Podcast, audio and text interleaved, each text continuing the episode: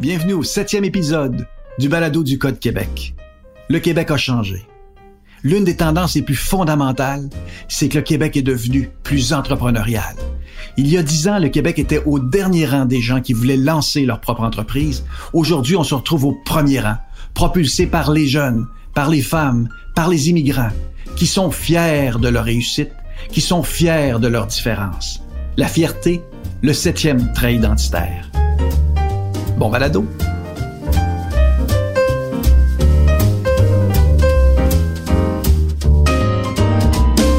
Alors, bienvenue au Balado Code Québec. Je suis Jean-Marc Léger, président de la firme de sondage euh, Léger. Mon ami Jacques euh, Nantel, professeur émérite et co-auteur de l'ouvrage avec nos amis Pierre Duhamel et Philippe euh, Léger. on vous a présenté jusqu'à maintenant les six traits de caractère les plus importants. Il reste un qui est encore plus important. Donc, les Québécois sont des gens heureux, on le savait. Les Québécois sont des gens consensuels, détachés, victimes, villageois et créatifs. Mais la créativité nous amène ailleurs. Il y a le trait identitaire, le septième trait identitaire, qui est vraiment le lien entre la créativité et le bonheur, le retour aux sources du bonheur. Celui-là est celui de la fierté. Mm. Jacques, les Québécois sont fiers. Ils sont très fiers. Je pense que c'est un lieu commun de dire que les Québécois aiment se sentir singuliers dans une société. Et on l'est à bien des égards pour les raisons que tu mentionnes. On est d'ascendance francophone, on n'est pas des Français, on vit en Amérique, c'est un océan anglophone, on a des comportements américains, on est créatif. On n'a pas les ressources, malheureusement, les ressources, j'entends, monétaires du reste de l'Amérique, mais on réussit. Et tout ça crée chez nous un grand, grand, grand sentiment de fierté. Dans beaucoup de cas qui est totalement avéré, dans d'autres cas qui est peut-être un peu suranné, euh, il y a des choses qu'on a bien réussi. Par exemple, pour y avoir passé 40 ans, notre système universitaire, et là, je serai pas chauvin, là, je vais dire l'ensemble des universités au Québec est d'une qualité absolument remarquable. Quoi qu'on en dise, lorsqu'on se compare au reste de l'Amérique du Nord, je pense qu'on a raison d'être fier. Ça, on l'a réussi. Euh, on a réussi des choses dans le domaine, dans le commerce, qui sont euh, exemplaires. Euh, Desjardins, je pense que c'est un objet de fierté. Mais ça, ça nous caractérise parce qu'on l'a monté une pierre à la fois, euh, souvent contre vents et marées. Ouais, puis la fierté s'exprime aussi aujourd'hui dans les sondages dans la fibre entrepreneuriale. Ouais. Des Québécois est un créatif patenteux, mais il est devenu un entrepreneur chevronné. Ouais. Et ça, c'est une des données qui m'a le plus impressionné dans les, au fil des années, c'est la volonté de créer sa propre entreprise. La première fois que j'ai sondé euh, dans l'indicateur pour la Fondation d'entrepreneurship, il y a 11 ans, on était à 6% des Québécois qui pouvaient lancer, lancer leur entreprise. Aujourd'hui, on est à plus, on, on a atteint 20 avant la pandémie. On a une petite réduction à 17 après la pandémie, mais on était les derniers il y a 11 ans. Et Mm. aujourd'hui, on est la société la plus entrepreneuriale. Il y a un changement important et tout ça, c'est soutenu par l'arrivée des femmes Ouais. entrepreneurs, l'arrivée surtout des immigrants entrepreneurs. Euh, près de la majorité d'un jeune immigrant qui arrive ici au Québec veut lancer sa propre entreprise. Fait que ça a propulsé les jeunes, les femmes et les immigrants la montée de l'entrepreneuriat et c'est directement lié à la fierté de réussir. Ben, tout à fait raison. Et je, je pense que c'est important. Il faut rajouter au facteur que tu as mentionné la disponibilité du capital de risque, qui n'existait pas au Québec. Euh, Ce n'est pas une coïncidence si nos institutions, je parlais de Desjardins ou Métro ou Coutu ou autres, sont des institutions commerciales affiliatives parce que tu avais jamais suffisamment de capitaux pour pouvoir la partir.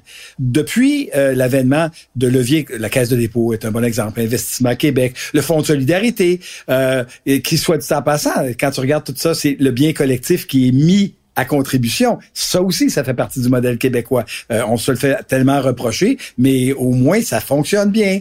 Euh, ben maintenant qu'on a ces leviers-là, ça nous permet des entrepreneurs de plein pied, et puis évidemment de réussir à en être fiers.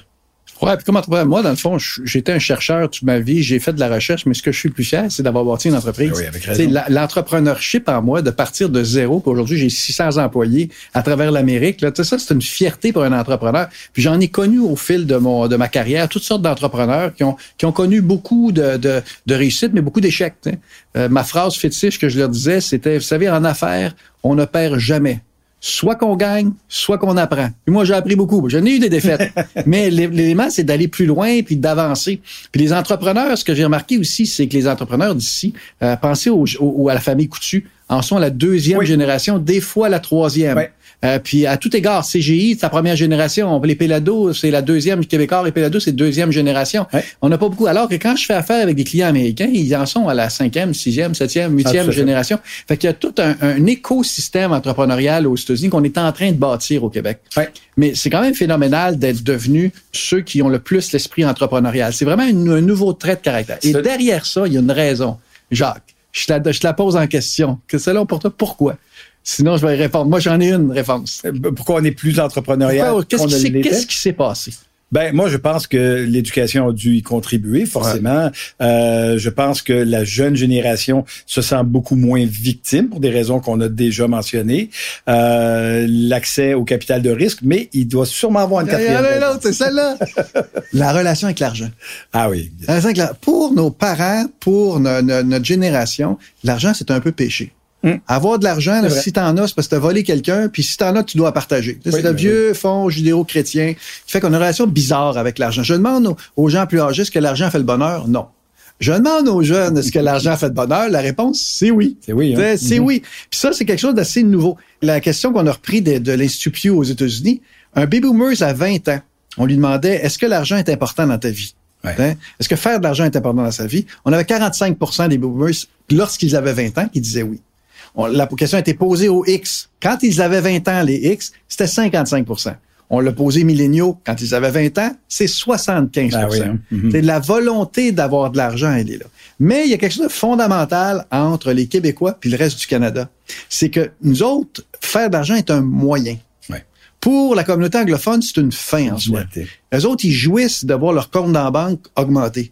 Nous, on a besoin d'argent pour vivre des expériences c'est l'argent, c'est pas l'accumulation qui nous intéresse, c'est que ça me permet de voyager, ça me permet de m'acheter un appartement, ça me permet de. Fait c'est, oui, l'argent est important, mais pas pour les mêmes raisons. C'est peut-être la raison pour laquelle on n'a peut-être pas de troisième puis de quatrième génération d'entrepreneurs non plus.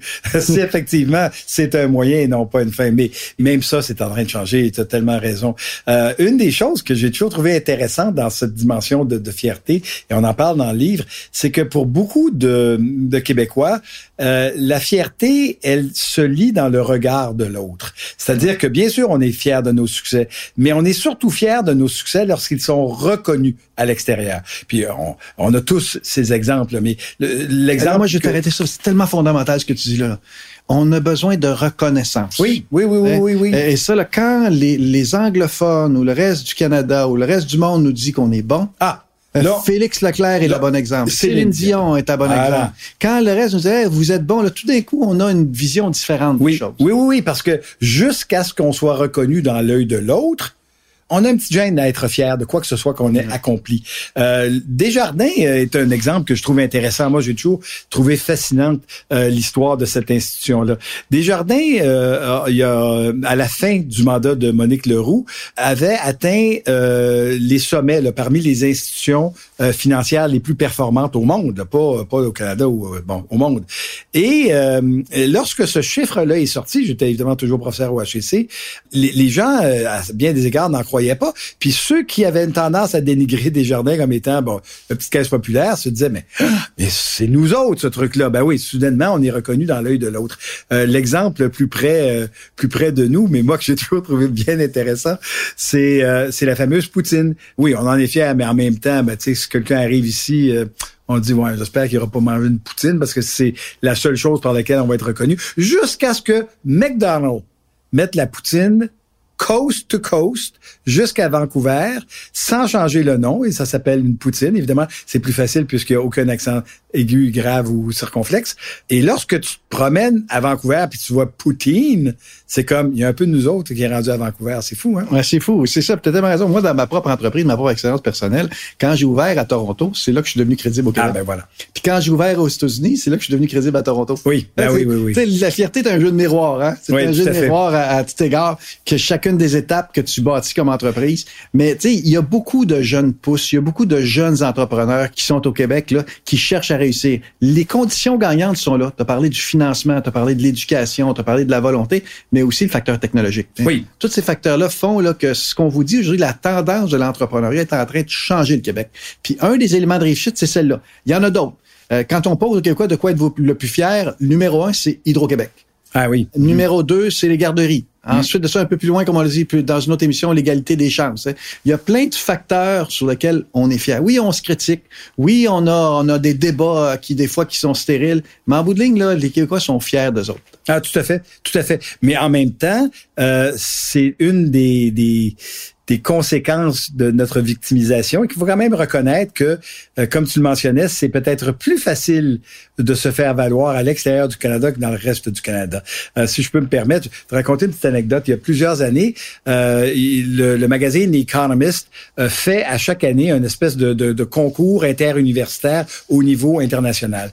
Et HEC Montréal avait gagné contre Harvard en finale en finale. Et j'étais secrétaire général et je m'étais empressé d'appeler au Global Mail en disant, écoutez, c'est quand même une institution canadienne qui vient de battre Harvard. Puis pour eux, ils voyaient pas l'intérêt. It's just like it's it's a it's a non-issue. Et là, il a fallu que je rappelle en disant, moi ça me fait rien, mais le New York Times sort la nouvelle demain. Et là, ils l'ont sorti. exact, c'est exactement ça. Puis c'est ça qui fait que souvent on a besoin du regard des autres. Une petite nation de 8 millions de personnes a besoin du regard des autres.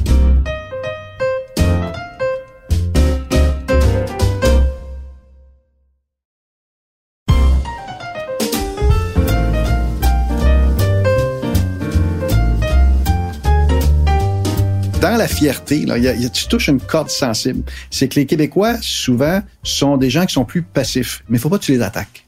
Parce qu'ils sont fiers d'eux-mêmes. Puis, quand tu fais ça à travers le Québec, les plus fiers d'eux-mêmes, ce sont les gens de Québec. Oh. La ville de Québec, le niveau de fierté est tellement plus élevé. Oui. Fait que quand ils se sentent attaqués, ben, ils réagissent. La République de Québec. La, la République, République, de Québec, qui a une réalité totalement différente du reste du Québec. Dans les différents traits de caractère, forcément, ça varie en fonction des, des générations, ça varie en fonction de d'hommes ou femmes. Mais dans le livre, ce qu'on ce qu'on démontrait, c'était la relation entre l'une et l'autre.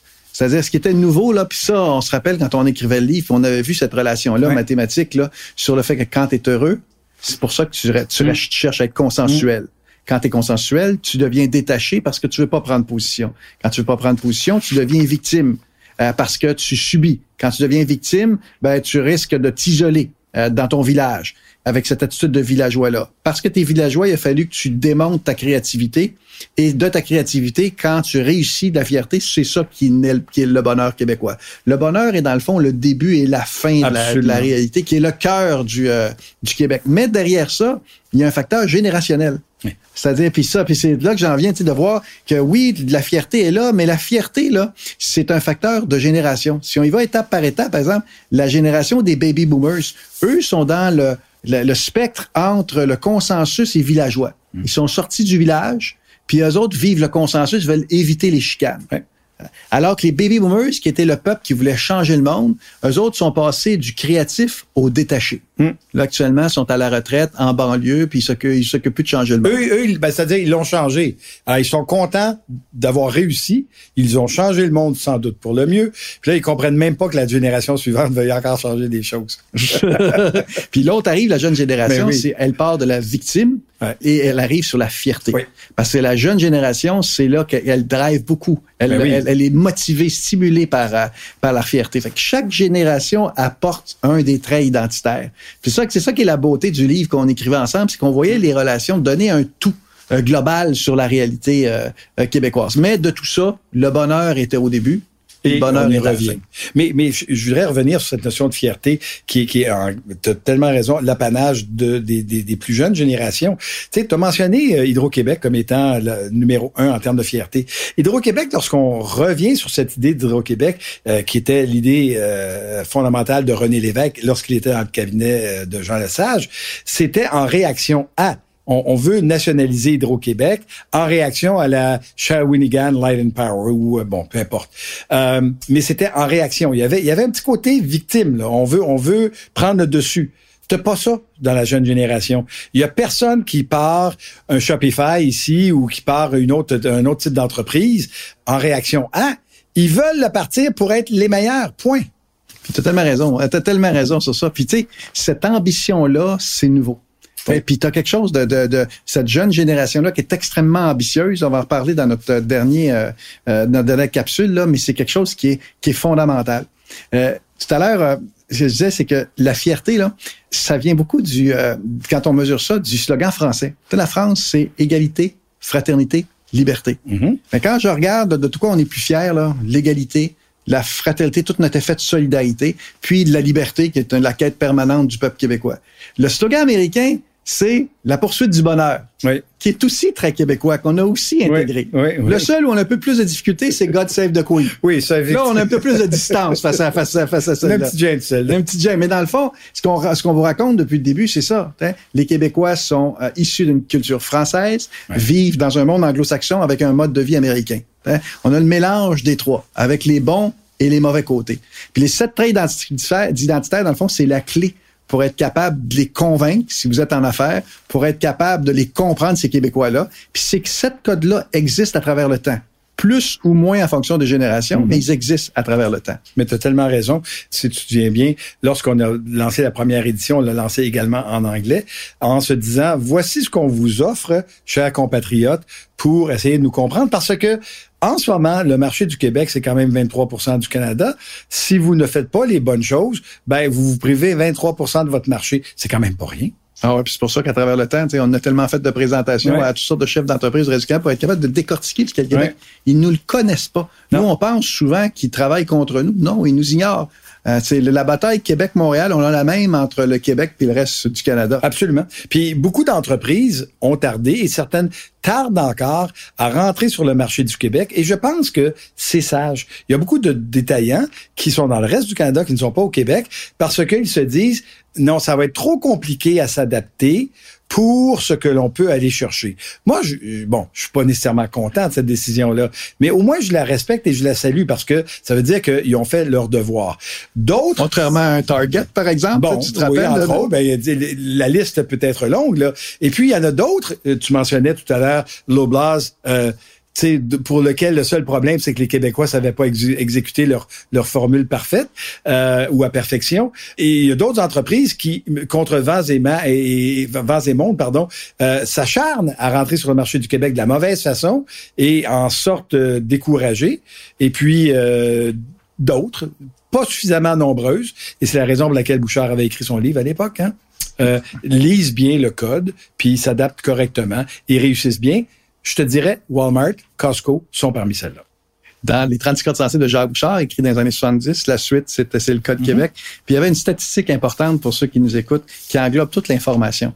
Sur l'ensemble de nos attitudes et comportements que je mesure depuis 35 ans, les Québécois sont à 71% semblables au reste du Canada. Mm.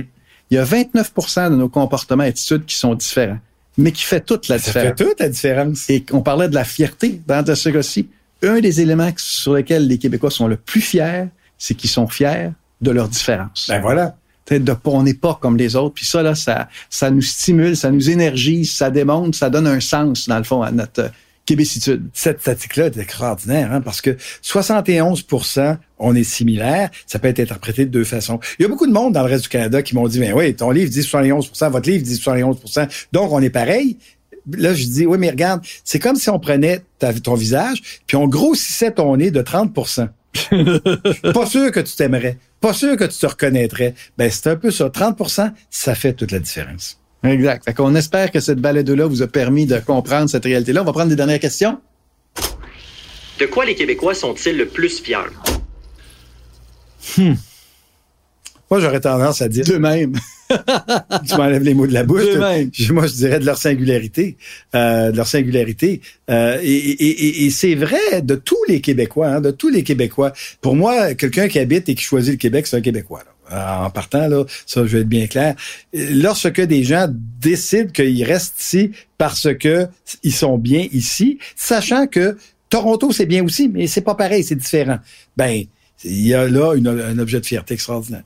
Oh, le, le besoin de respect, on a besoin d'être respecté, on a besoin d'être reconnu Oui. parce qu'on est fier de ce qu'on fait. La différence, c'est qu'on est 8 millions euh, de personnes, dont 6 millions de francophones et 1 million de francophones dans le reste du Canada, entourés de 360 millions d'anglophones. Ouais. Fait qu'il faut être fait solide pour survivre dans cette réalité-là.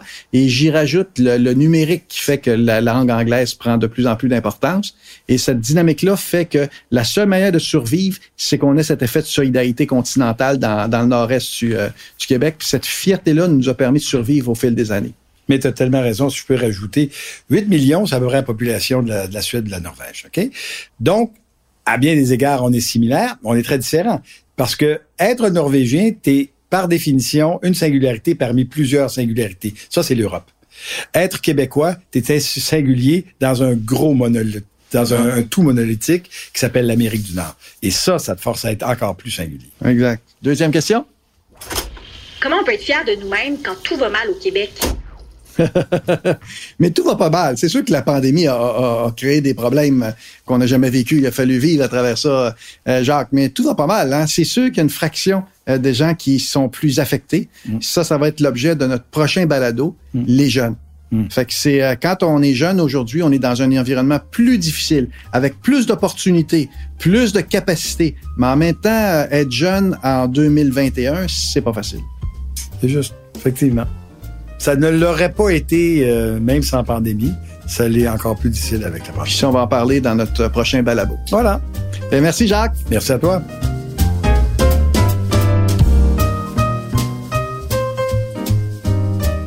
Le balado du Code Québec est une production de Léger en collaboration avec Cube Radio. Réalisé par Jérôme Léger, producteur délégué Marc-Olivier Goulet-Lantier et mixage sonore Réservoir Audio.